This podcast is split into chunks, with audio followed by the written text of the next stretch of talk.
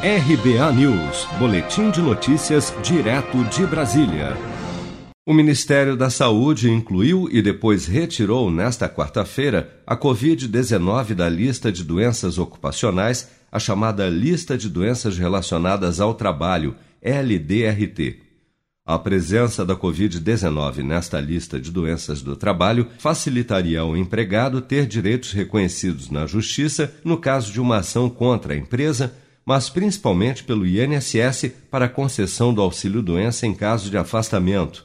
Mesmo com a retirada, entretanto, o INSS segue podendo acatar ou não, caso a caso, através de perícia, a infecção por Covid-19, como tendo acontecido no ambiente de trabalho, como explica o advogado Renato Melquiades o Supremo Tribunal Federal decidiu na prática que não cabe ao trabalhador comprovar que adquiriu a doença do ambiente de trabalho. Mas também não significa dizer que há uma presunção de que o Covid é uma doença do trabalho. Será necessária a realização de perícia, por exemplo, é, no próprio INSS, caso esse trabalhador permaneça mais do que 15 dias afastado do trabalho por motivo de doença, então será necessária uma perícia no INSS para se investigar com que esse trabalhador é, realiza suas atividades, em qual local, se há outros indícios de contágio, se há mais contágio ou mais trabalhadores apresentando a mesma doença no mesmo ambiente de trabalho, qual o tipo de exposição a risco que ele se encontra, se ele é um profissional de saúde, aí sim haverá uma exposição muito maior que o normal, então já há uma, uma, uma, uma presunção de que o contágio ambiente, aconteceu no ambiente de trabalho, mas digamos que esse trabalhador não, seja um trabalhador normal de uma indústria.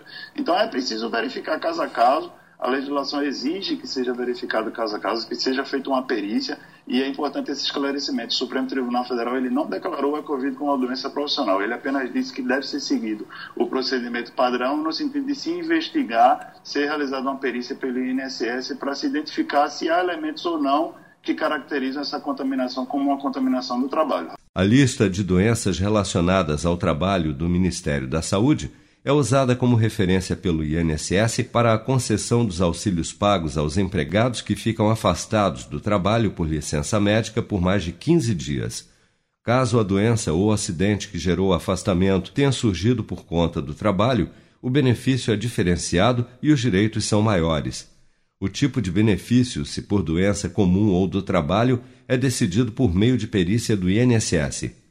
O fato da doença fazer parte da lista pré-definida do Ministério da Saúde, como relacionada ao trabalho, aumenta as chances do INSS entendê-la assim, mas a aprovação do auxílio-doença, entretanto, não se torna automática.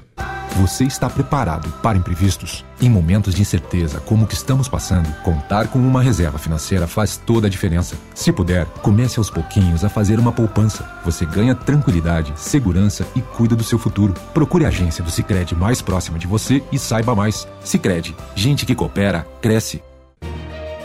Com produção de Bárbara Couto, de Brasília, Flávio Carpes.